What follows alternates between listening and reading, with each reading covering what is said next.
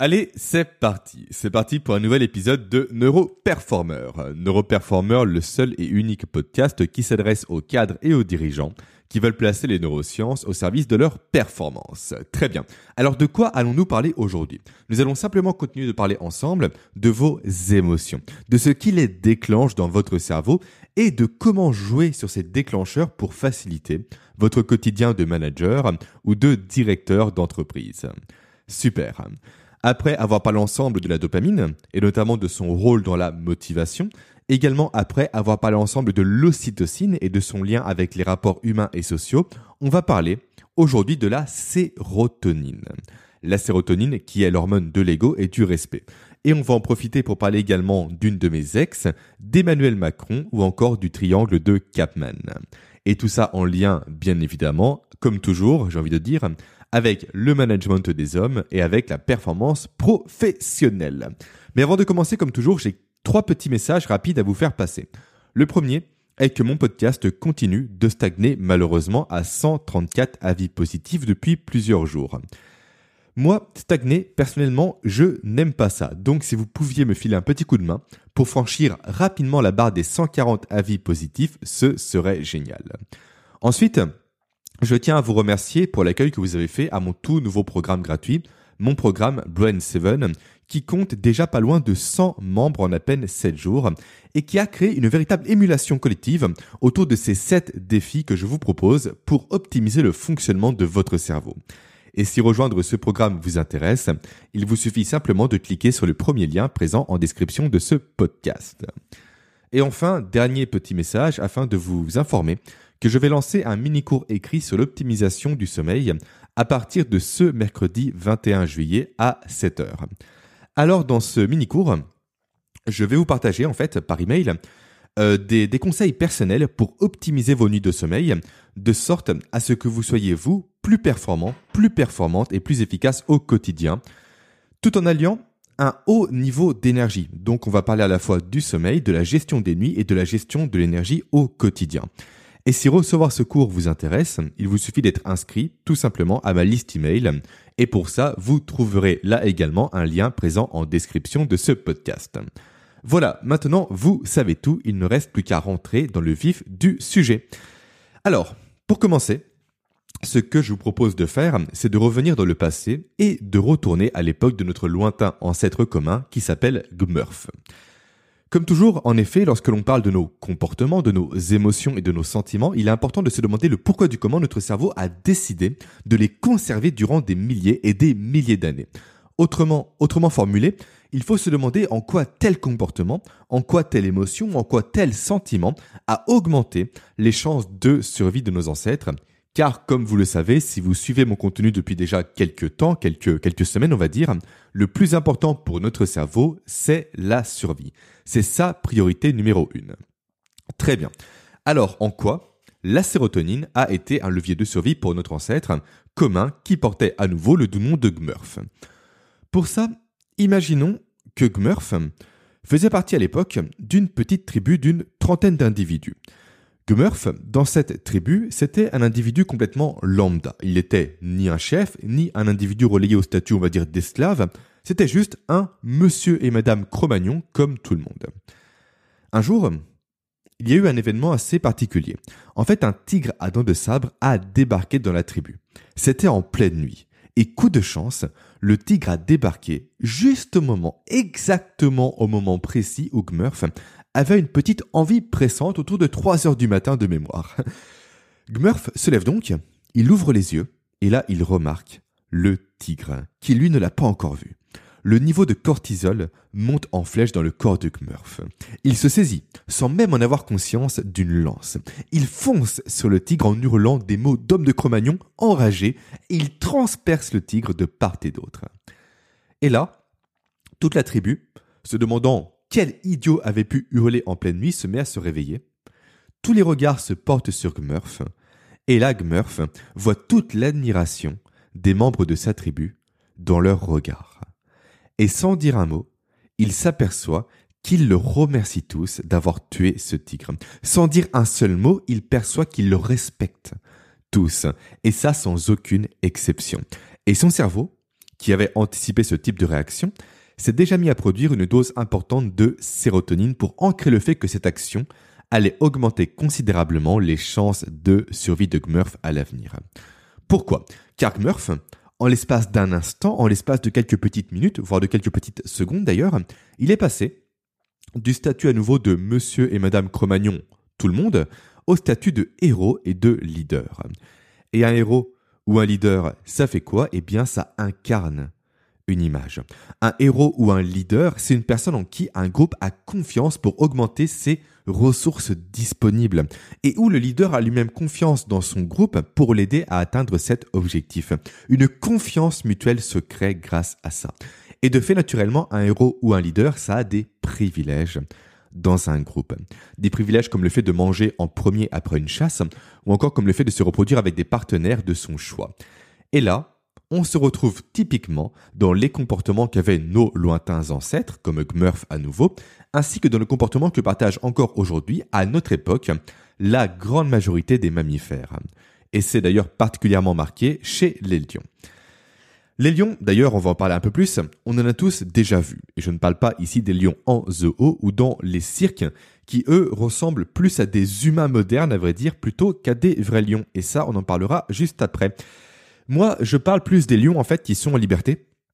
Et donc, que l'on voit principalement dans les reportages animaliers, typiquement sur Arte ou sur Discovery. Et en fait, dans tous ces reportages-là, je ne sais pas si vous l'avez remarqué, la caméra se braque constamment sur le lion leader, sur celui qui a donc le plus haut niveau de sérotonine. Eh bien, ce roi lion va dire, naturellement, que va-t-il faire? Eh bien, il va s'attribuer donc un certain nombre de partenaires sexuels. Il va également manger en premier durant une chasse, comme j'ai pu le dire précédemment. Et il va donc, surtout pour revenir à la partie sexe, s'accoupler avec de fait que des partenaires au final qui, comment dire, qui présentent elles-mêmes un haut taux de sérotonine.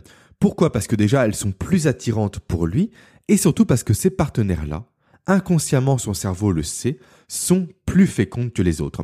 Donc même s'il couche avec des partenaires qui ont un bas taux de sérotonine, ses chances de reproduction, donc d'enfantement on va dire, seront toujours supérieures avec des lionnes qui ont un fort taux de sérotonine.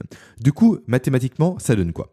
Eh bien, ça nous donne un Mufasa, qui s'accouple avec une Sarabi, donc là je fais écho bien évidemment à Disney, et qui donne naissance à eux deux à un petit Simba, qui est donc né de deux parents débordant de sérotonine, et qui se retrouve donc mathématiquement encore une fois, naturellement prédisposé à produire lui-même de la sérotonine facilement.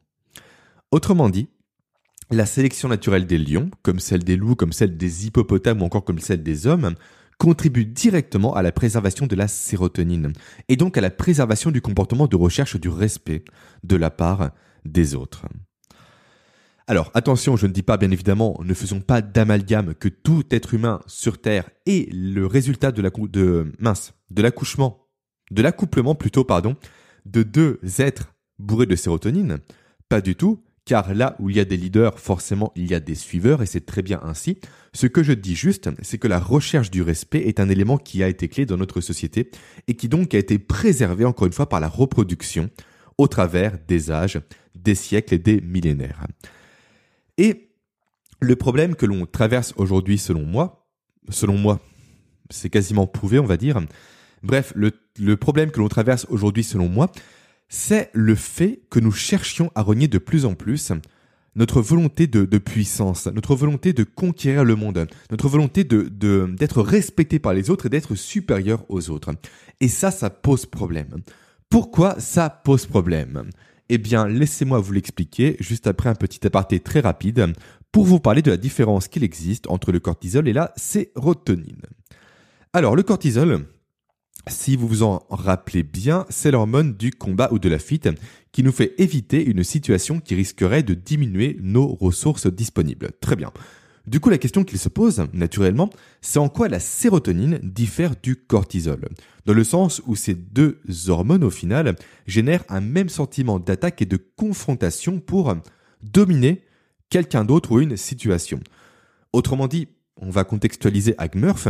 Qu'est-ce qui fait que le cerveau de Gmurf décide de produire du cortisol ou de la sérotonine lorsqu'il fait face à notre fameux tigre à dents de sabre? Eh bien en fait, ce qu'il se passe, c'est que le cerveau produit les deux.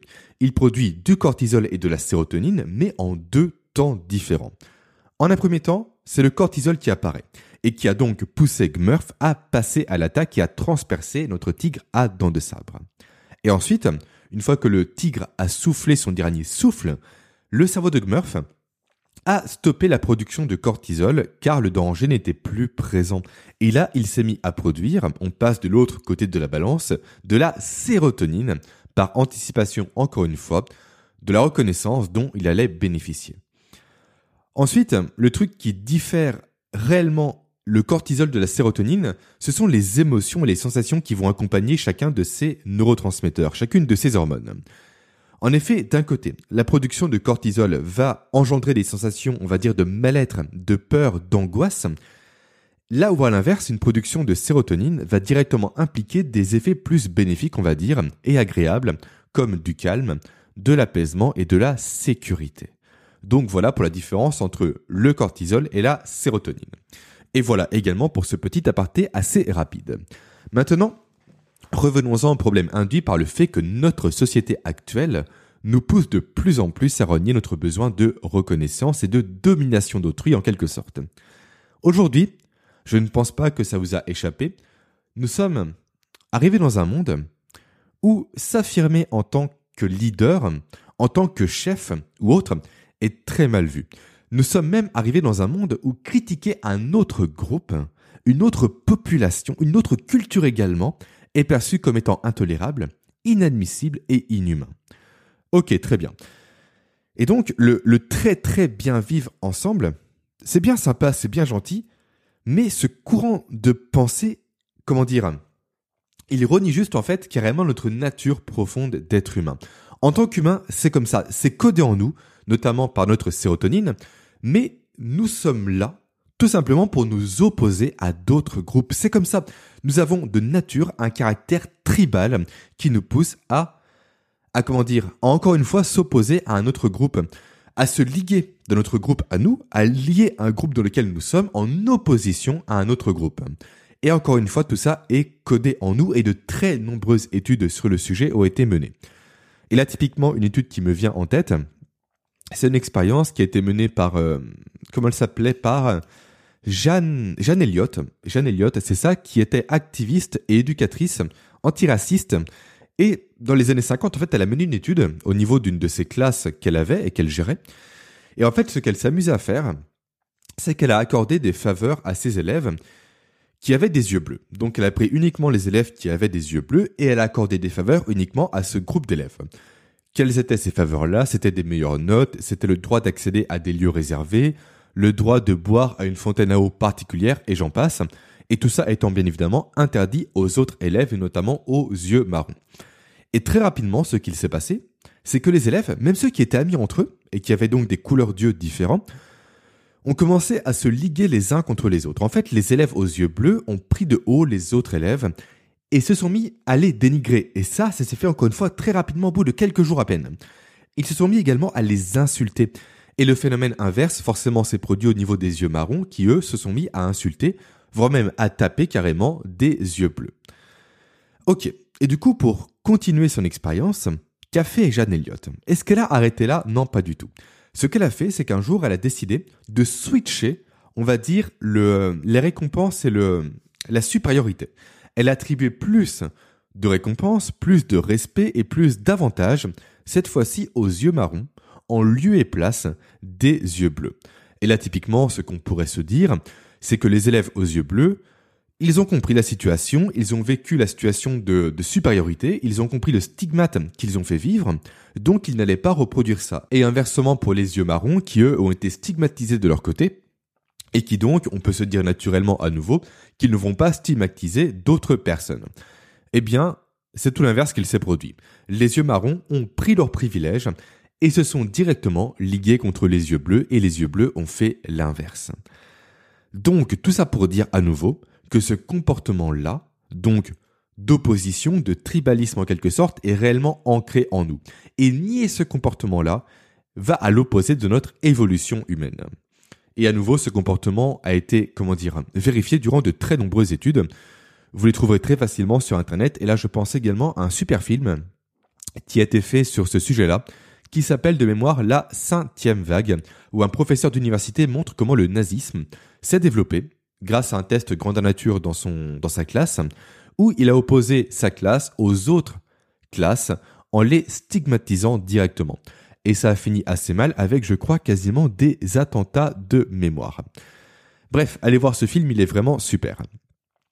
Et typiquement, on va dévier un peu, je ne suis pas là pour parler politique, mais typiquement, selon moi, l'annonce qui a été faite par Emmanuel Macron, notre cher président, annonce qui a été faite le 12 juillet 2021, a pour but de créer ce type de clivage-là, ce type de phénomène de tribalisme-là, avec d'un côté des non-vaccinés qui vont être exclus de la société, quasiment, et avec d'un autre côté, leurs opposants, qui sont les vaccinés qui commencent dès à présent à se moquer, pour certains d'entre eux bien évidemment, pas pour tous, des non-vaccinés qui bientôt n'auront plus le droit d'aller au cinéma, pour voir Camelot notamment, d'aller également au restaurant, d'aller également euh, dans les lieux publics et j'en passe.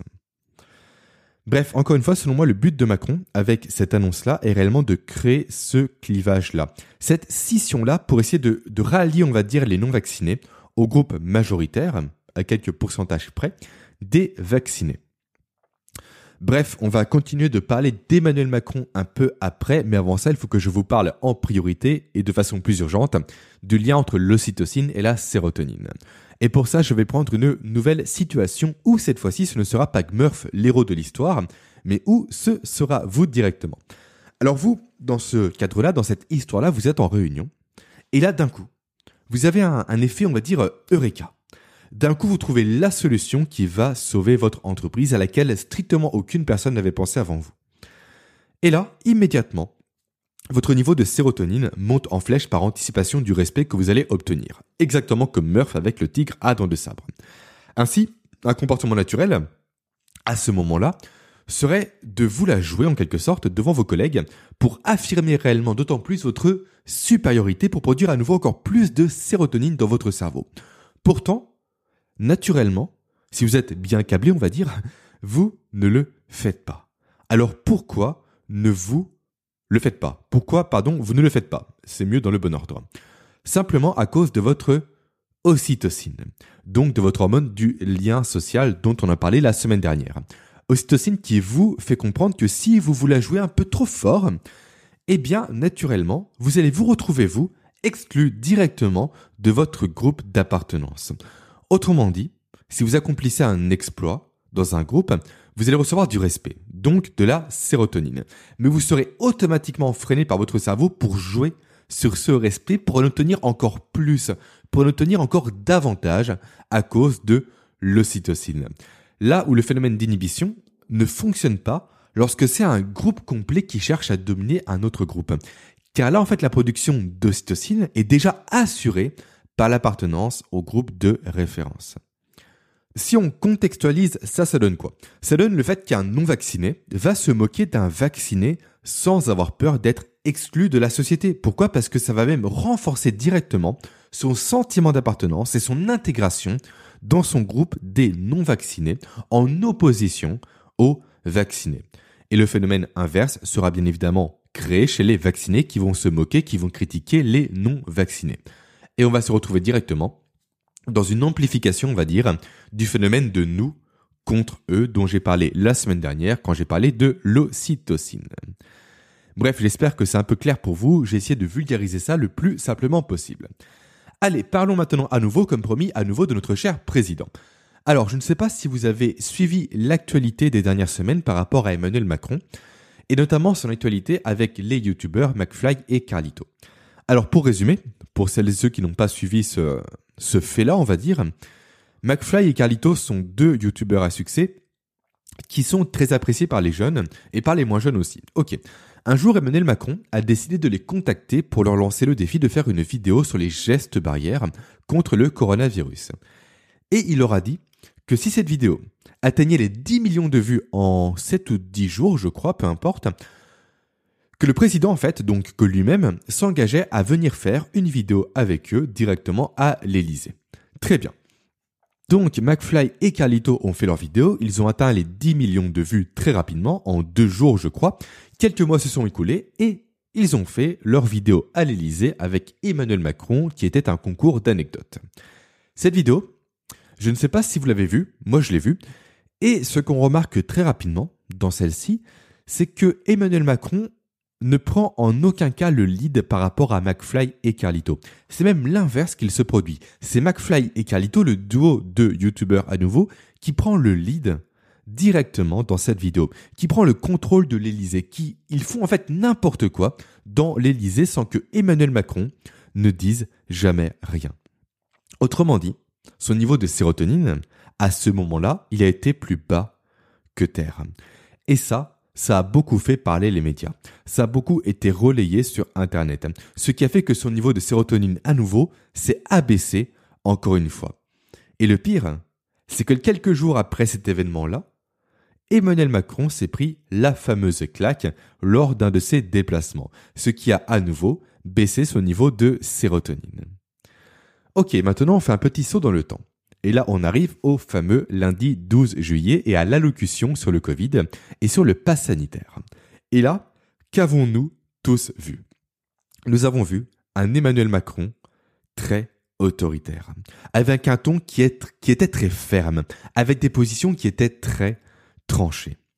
Personnellement, pour moi, ce discours a juste été pour lui le moyen d'affirmer de nouveau sa position de chef d'État aux Français et de faire taire tous les médias qui l'ont critiqué, qui l'ont rabaissé dans les semaines précédentes. Autrement dit, pour moi, cette allocution-là, en tout cas le ton qu'il a employé, très militaire, très martial, est uniquement en réponse à un besoin sérotoninergique qu'émanait de la part de son cerveau. Ce n'est que mon avis que je vous partage. Et si vous voulez bien évidemment rebondir dessus, faites-le directement par email ou par téléphone. Vous avez mes coordonnées comme toujours en description de ce podcast. Idem pour en finir avec euh, Emmanuel Macron. Personnellement, je pense que, que ces annonces par rapport au pass sanitaire, euh, comment dire, ce n'est que du bluff. Je pense qu'il a adopté exactement la même stratégie que j'utilise moi en immobilier pour renégocier un appartement. Je m'explique. Quand je négocie un bien immobilier, alors ça ce n'est pas moi qui l'ai inventé, tout le monde le fait, eh bien je baisse énormément le prix par rapport à l'offre de l'acheteur.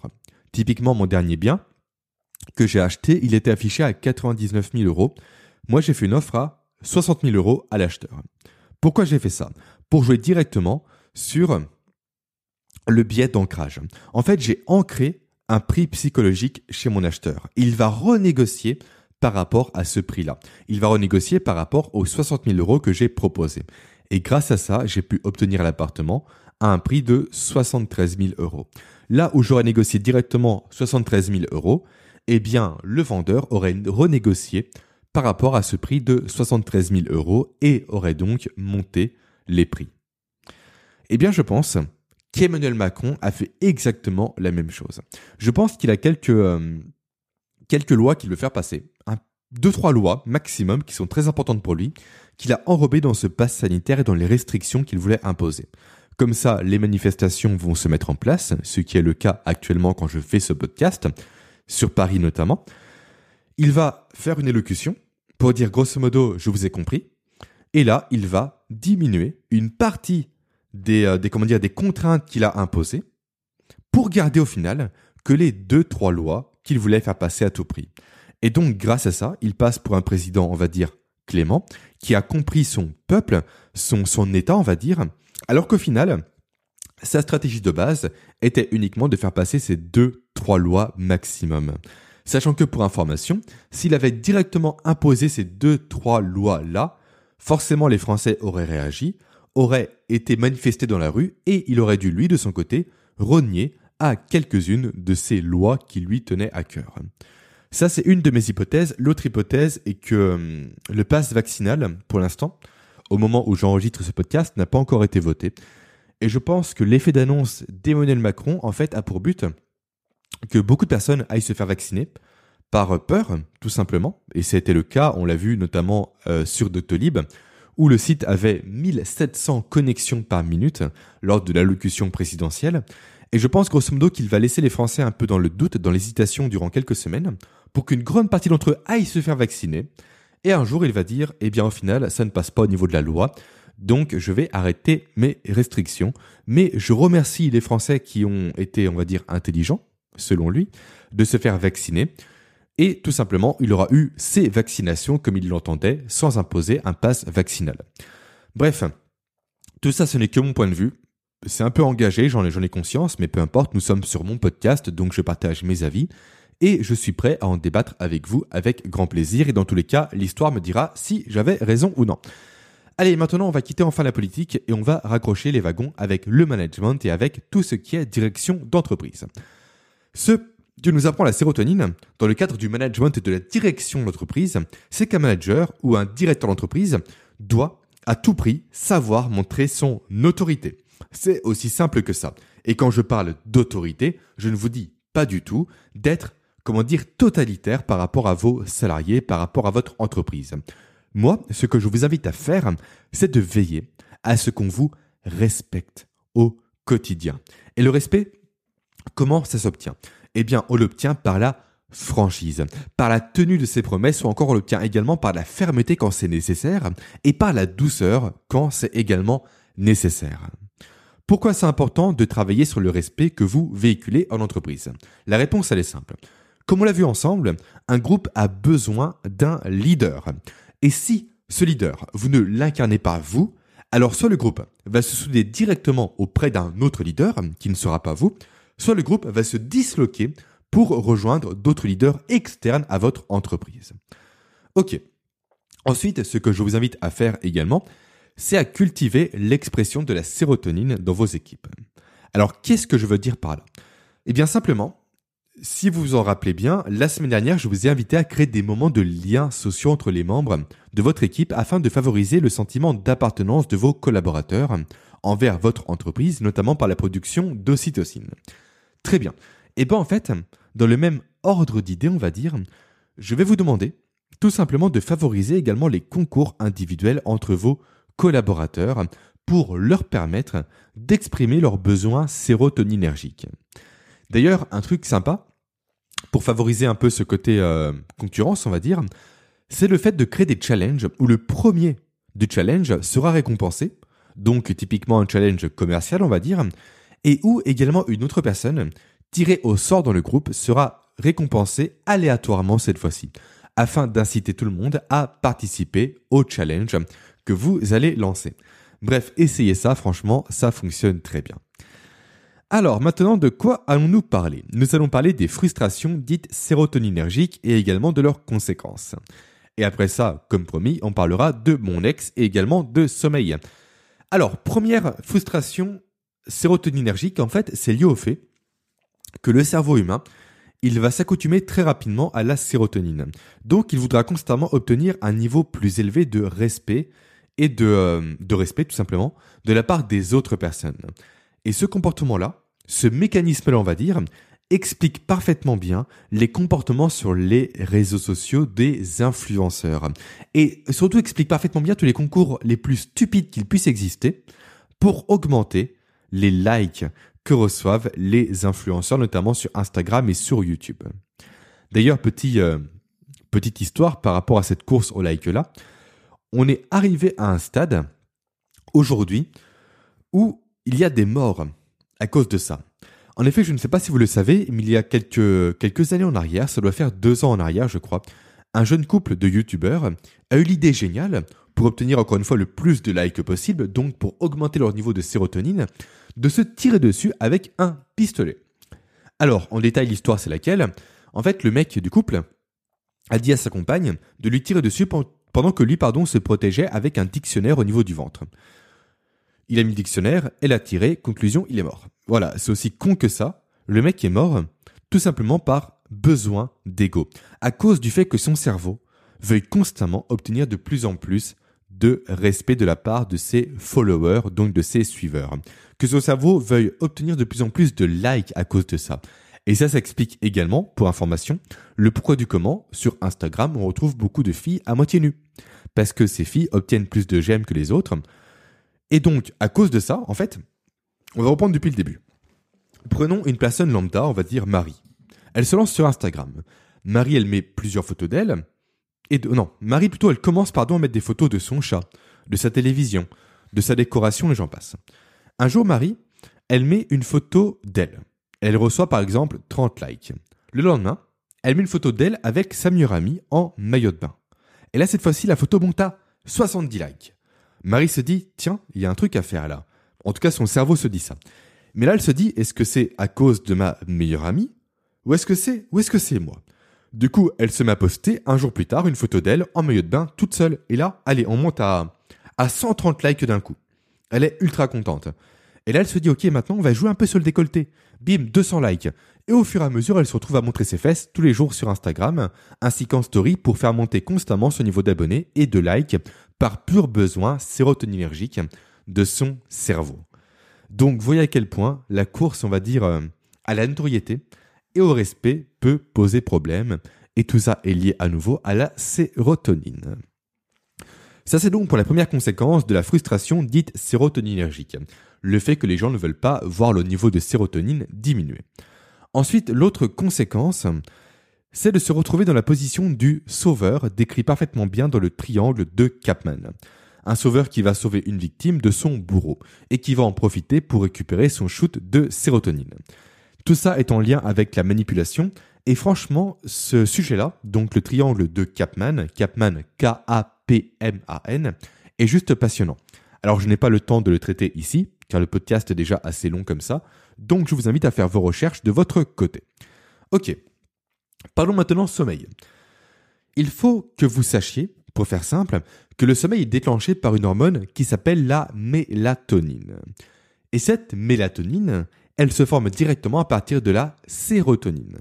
Autrement dit, si votre organisme ne produit pas assez de sérotonine au quotidien, vous allez tout droit vers des troubles du sommeil. Et maintenant, Question quel type de personne présente un taux de sérotonine bas de niveau constante? Eh bien, ce sont les dépressifs. En effet, les personnes victimes de dépression produisent moins de sérotonine et se retrouvent donc très rapidement dans un cercle vicieux où leur manque de sérotonine les fait déprimer et les fait également moins dormir et où le manque de sommeil va directement contribuer à leur dépression. Et c'est la raison pour laquelle, pour information, les antidépresseurs viennent directement jouer sur la sérotonine. Alors ils ne vont pas, comment dire, favoriser sa production, pas du tout. Ce qu'ils vont faire, c'est qu'ils vont bloquer le fait que le corps réutilise et recapture la sérotonine, permettant ainsi à la sérotonine de rester plus longtemps dans l'organisme des personnes qui prennent ces médicaments. Mais tout ça, ça pose des problèmes, comme vous vous en doutez. Mais ce n'est pas le sujet de ce podcast. Allez, maintenant parlons amour. Et parlons de mon ex. Et juste après ça, comme promis, je parlerai de la crise de la quarantaine. Ce podcast part un peu dans tous les sens, mais ce sujet est juste passionnant. Alors, pourquoi vous parlez de mon ex? Quel est le lien entre mon ex et la sérotonine? Super question. Déjà pour commencer, je vais poser le contexte. J'avais 22 ans à l'époque, j'étais en Master 2 de ressources humaines sur Lyon, et je m'entraînais déjà en salle de sport, à la fois sur Lyon, en semaine pour mes études, sur Belfort durant mon alternance et sur Beaune le week-end, Beaune qui est ma ville natale. Ok. Et ce qu'il faut savoir, c'est que j'ai un très bon physique. Je fais du sport depuis que j'ai 5 ans, de la musculation depuis que j'ai 18 ans. Bref, j'ai un très bon physique, j'en avais un très bon à l'époque et j'en ai encore un très bon aujourd'hui parce que je l'entretiens tous les jours. Peu importe. Du coup, un jour, une fille de ma salle, où je m'entraînais à Beaune, a commencé à me faire du rentre-dedans devant tout le monde. Un rentre-dedans assez poussif, on va dire. Cette fille, elle avait tout pour elle. Elle était très belle, elle avait un très beau sourire, un très beau visage, un très beau corps, une, très belle vie également, un très bon niveau de vie plutôt, pardon. Elle était en phase de racheter un hôtel complet pour faire un business, elle roulait en BMW X1 et j'en passe. Bref, j'étais très admiratif pour ce qu'elle avait accompli à son âge.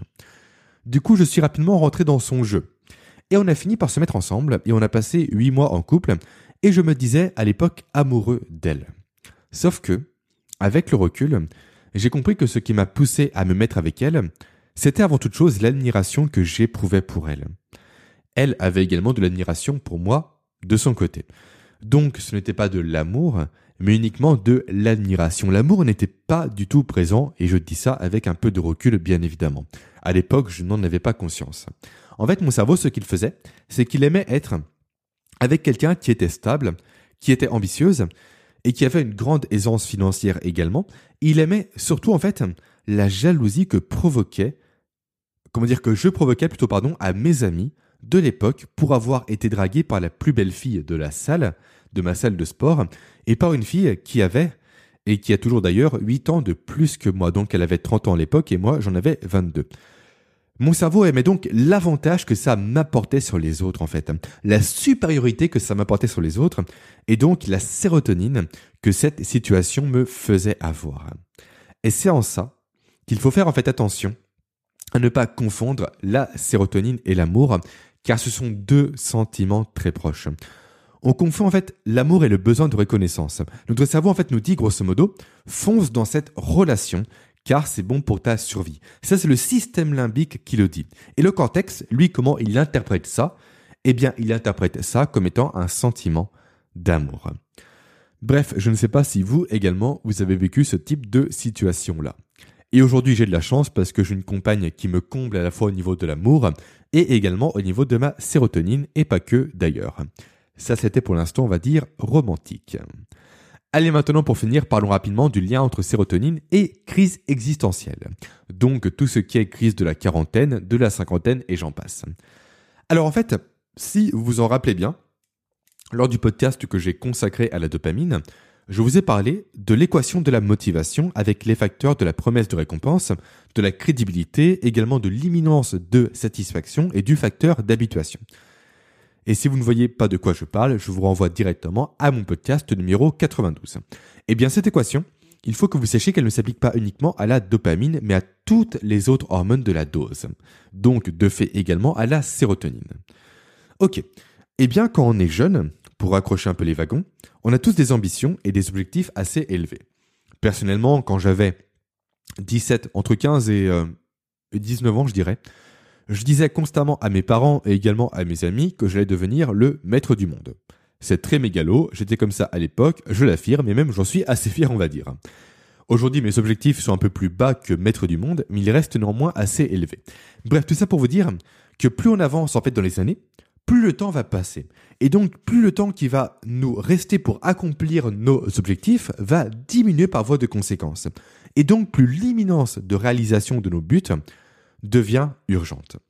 Autrement dit, plus on va grandir, plus on va devenir âgé, moins on va avoir de temps pour faire ce que l'on veut faire, pour accomplir ce que l'on veut accomplir. Et au regard de ça, notre cerveau anticipe le fait que nous ne parviendrons jamais à avoir notre vie de rêve, que nous allons devoir renier potentiellement certains de nos objectifs. Et s'ensuit automatiquement une baisse de notre chair estime et donc de notre sérotonine. Et pourquoi on parle de crise de la quarantaine en particulier? Car tout simplement, à 40 ans, on est à la moitié de notre vie et donc factuellement, et même quasiment inconsciemment, on fait un peu un bilan de ce qu'on a fait jusqu'à présent et c'est là qu'on remarque l'écart entre ce qu'on a réalisé et les ambitions qu'on avait beaucoup plus jeunes. Voilà pour ce podcast assez long. En tout cas, j'en suis à quasiment 45 minutes de tournage, j'ai l'impression. Il est donc pourtant pour moi de vous laisser et de terminer ce podcast qui est un peu parti dans tous les sens et qui a parlé politique. Et ça, c'est assez exceptionnel, on va dire. C'est la première fois que j'en parle, je crois. Bref, j'espère qu'il vous aura apporté des clés concrètes pour, on va dire, changer votre vision du monde, pour changer votre rapport aux autres et surtout votre rapport, on va dire, au management et à la direction d'entreprise. Et si jamais c'est le cas, n'hésitez pas à me le faire savoir par un avis positif, notamment sur Apple Podcast. Maintenant, je vous dis à la semaine prochaine pour un nouvel épisode plutôt court qui sera consacré cette fois-ci aux endorphines. Alors je vous dis belle journée et à lundi prochain. Ciao